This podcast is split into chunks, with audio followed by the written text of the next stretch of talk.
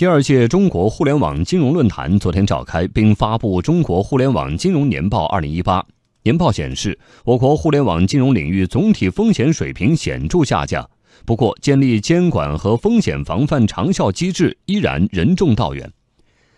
央行副行长潘功胜也表示，不能以技术的名义掩盖金融活动的本质，互联网金融应该接受更为严格的监管。来听央广记者柴华的报道。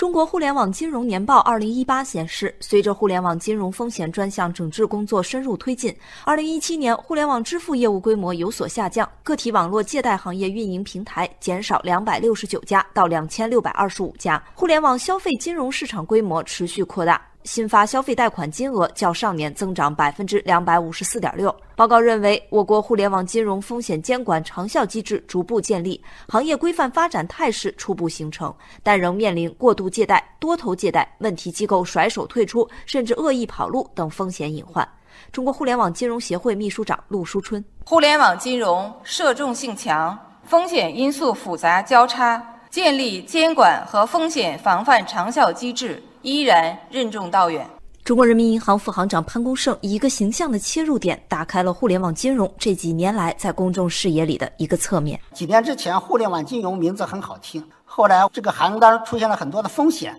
国家来对互联网金融活动进行整治，大家在不断创新的新的名称。我觉得这个概念的游动不应影响其对金融活动本质的判定，不应通过眼花缭乱的技术名词。甄别其业务活动的本质。今年六七月份，P2P 网络借贷平台集中出现问题，曾一度引发社会高度关注。潘功胜表示，经过各个方面的共同努力，最近一段时间，个体网络借贷领域的整体风险水平有一定下降。不过，他强调，互联网金融或金融科技应该接受更为严格的监管。一方面，由于其跨界、混业、跨区域经营的特征。相关风险的扩散速度更快，波及面更广，溢出效应更强。另一方面，接受起伏的客户多为长尾客户，风险识别能力不高，损失承受能力有限。更重要的是，一旦出现风险，其空间的范围和受众的数量，相比传统的金融要翻好几个量级，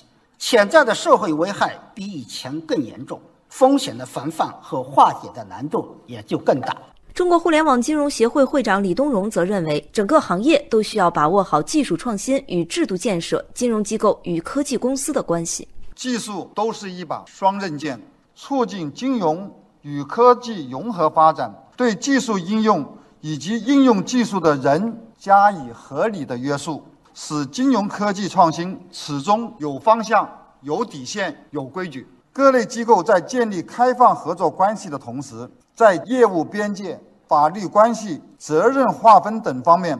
不能够犹疑不定、含糊不清。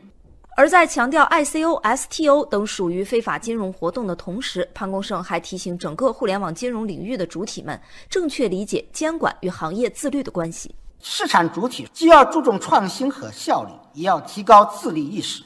希望从业机构呢，依法合规经营、谨慎经营，保证。行业发展的有序与规范。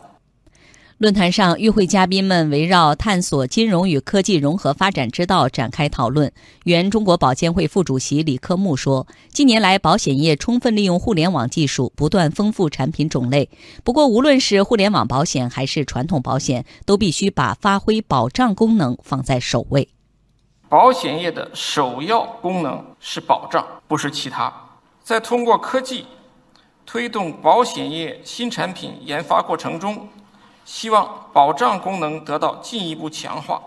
不断增进保险消费者的保障水平。